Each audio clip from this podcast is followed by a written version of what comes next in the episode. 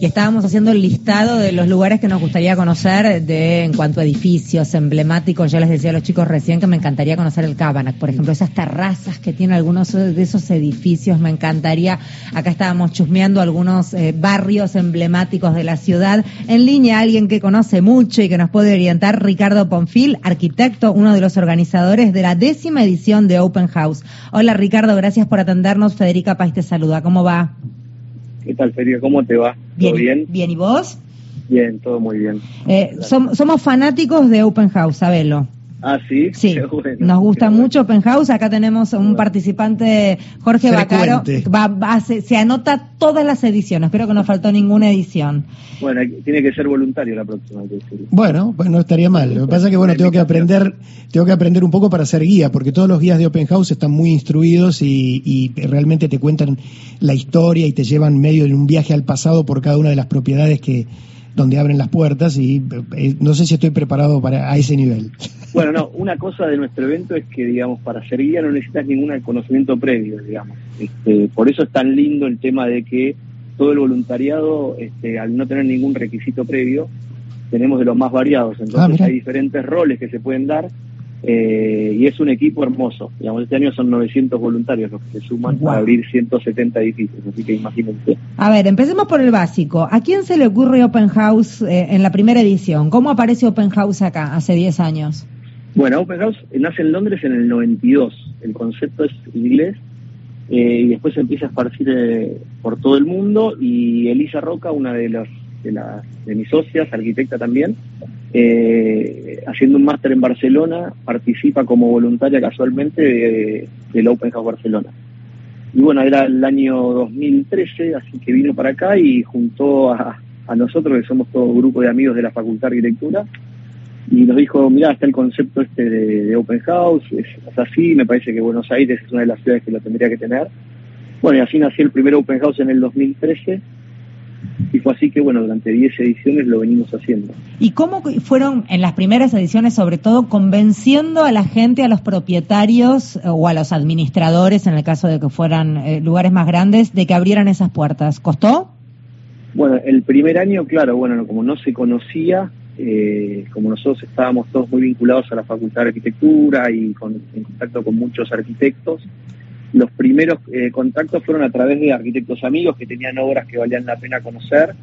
Eh, y bueno, y se sumaban a esta locura de abrir este, viviendas y demás. Así fue como 60 edificios se sumaron en la primera oportunidad, pero bueno, costó un poquito, pero fue raro, ¿no? Decir el primer sábado, decir, che, vamos a abrir 60, 60 viviendas. Este, pero bueno, sucedió y la verdad que sucede desde hace 10 años y la verdad que, que funciona muy bien. Em, lo que yo pude ver en, estas propiedades eh, es, en general, los lugares que conozco son lugares más, a veces, institucionales o de alguna manera eh, eh, la invitación a, no sé, el edificio macro es un, espacio que, que, en el que no vive gente. ¿Se meten también en espacios donde viva gente? Sí, sí, tal cual. A ver, el evento se posa para conocer la ciudad en general y sobre todo los espacios internos de la ciudad que generalmente no están abiertos al público. Porque de esa manera, al entender que la ciudad es un ente complejo, que hay viviendas, oficinas, eh, todo posado sobre el diseño, mostrar el buen diseño y cómo la arquitectura y la buena arquitectura cambia todo este tipo de cosas, cómo trabajamos, cómo vivimos, cómo nos educamos, es, es así que se abren desde instituciones como es el Banco Macro, el Banco Hipotecario, se abren, este, por ejemplo, el Gran Rex, que vas a conocer desde el escenario hasta los camarines y, el, este, y un recorrido por el edificio que en sí mismo tiene un valor arquitectónico, como la reforma de un PH que tiene intervención interesante, eh, complejos de vivienda, el Atelier Bonet, por ejemplo, que se abren cinco unidades para ver toda la diversidad que tenía lo que era la vivienda moderna en su momento y sobre todo arquitectura contemporánea. Tenés un listado de más de 40, 50 edificios que, hace, que hacen foco en lo que es la, la, vivienda contemporánea y la producción de arquitectura de lo que nosotros este año llamamos lo que va a ser el patrimonio futuro, ¿no?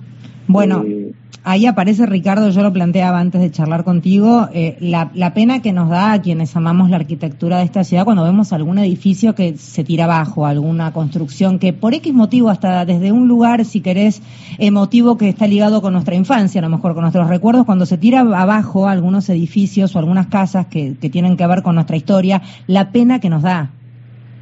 Sí, bueno, es, parte, ¿no? Del, obviamente hay, hay diferentes casos, ¿no? Hay, hay temas de, patrimonio histórico, hay temas, como bien decís, de, inconsciente colectivo que tiene uno, pero también es parte, ¿no? Del ente ciudad, ¿no? La ciudad se modifica, la ciudad este, se avanza, digamos, y lo que tiene Open House es, lo, es que te muestra desde intervenciones hasta edificios históricos que vale la pena preservar y cómo esto dialoga en, un conjunto, ¿no?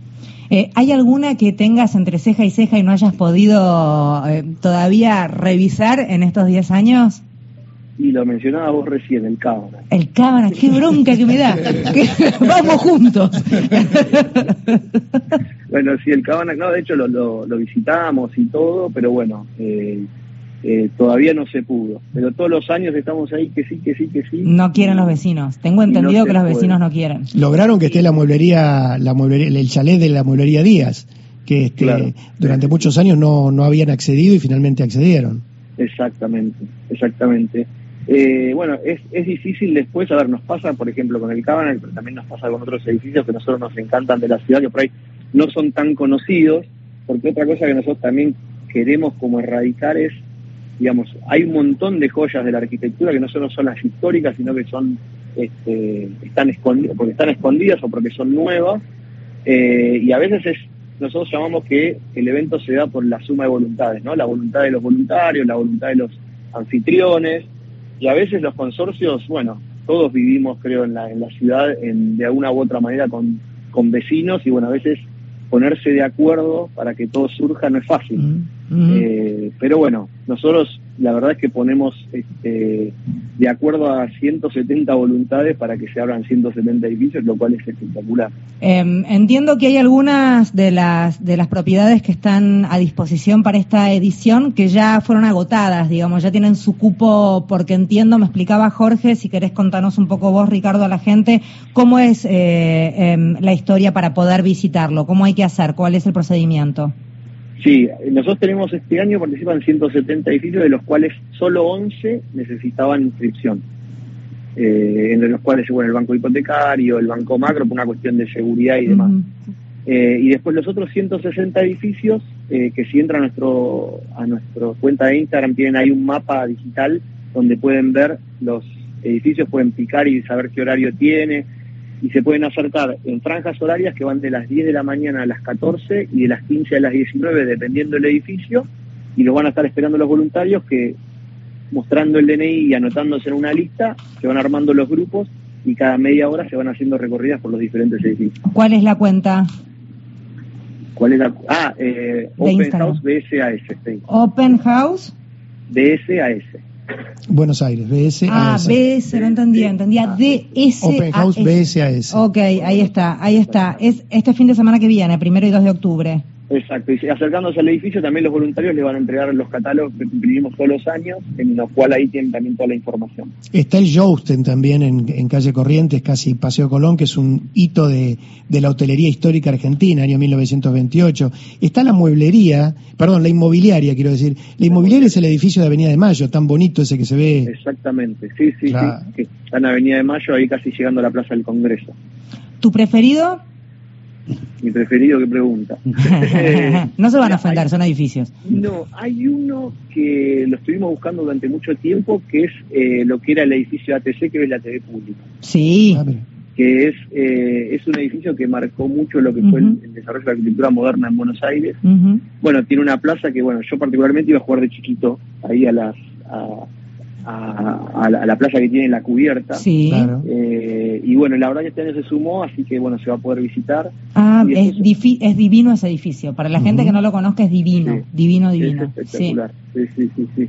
Eh, más allá de que bueno, tiene el tema de la TV y demás, pero pero urbanamente es, un caso bastante paradigmático, incluso muy muy actual. Tiene una rampa de bicicletas en la parte de atrás que nadie conoce. o sea, tiene un montón de cosas para para reflexionar eh, que están buenas. ¿Y cuál otro? El barrio Parque de los Andes. Haceme, un top 3, haceme. Eh, Canal 7, ¿cuál otro? Ya que estamos en los modernos, te, hago un, recorrido mini moderno, digamos. Dale. Ahí están, bueno, si a vos te gusta el Cabana, está de los mismos arquitectos que hicieron el Cabana, lo que es el pasaje Tres Sargentos, ah, que es un edificio de artistas, eh, y es espectacular, digamos. Son, eran, eh, mientras se hacía el Cabana, que hicieron para los mismos propietarios, eran estudios de artistas. Y, después... Eso es como el estudio Bonet, digo, que había una época en donde se, se, construía para que los artistas tuvieran un ámbito de creación y de inspiración acorde a sus necesidades, ¿no? Sí, sí, sí, tal cual. Sí, sí, era como una expresión medio de la época, ¿no? De, lo que está viendo. El atelier Bonet es todavía más paradigmático porque cuando se hace es de los 30, es del 29 el, el atelier Bonet, o sea, cuando se hace la ciudad no era lo que era hoy y ni siquiera estaba planteado en código hacer estudios de artistas, con lo cual Bonet en ese sentido fue, fue como revolucionario. Y ese creo que es un ejemplo también que vale la pena verlo, que siempre hacemos hincapié de que ese video lo mostramos hace 10 años y estaba destruido. O sea, estaba solo había un estudio de arquitectura que tenía el, atelier de Bonet en, el último piso y después de 10 años lo vimos, o sea, se restauró su fachada, restauraron casi, toda la, casi todas las unidades. Ahora recientemente terminaron de, restaurar una de las unidades del primer piso y ahí se van a abrir cinco unidades, así que si si visitan el atelier van a poder recorrer cinco tipologías diferentes del edificio del atelier que, es espectacular. Ricardo, gracias por hablar con nosotros, que sea un exitazo y es un, es un placer charlar contigo. Muchísimas gracias. No, gracias a usted por llamar. Ricardo Ponfil es quien hablaba, arquitecto. Ya sabes, este fin de semana que viene se viene la décima edición de Open House.